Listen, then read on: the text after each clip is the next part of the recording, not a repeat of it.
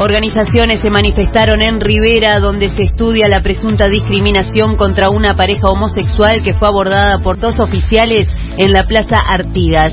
El jefe de policía de Rivera descartó que la detención de los dos jóvenes de 17 y 18 años fuera un acto de homofobia y afirmó que se debió a que estaban realizando actos que prácticamente colindan con el atentado al pudor público.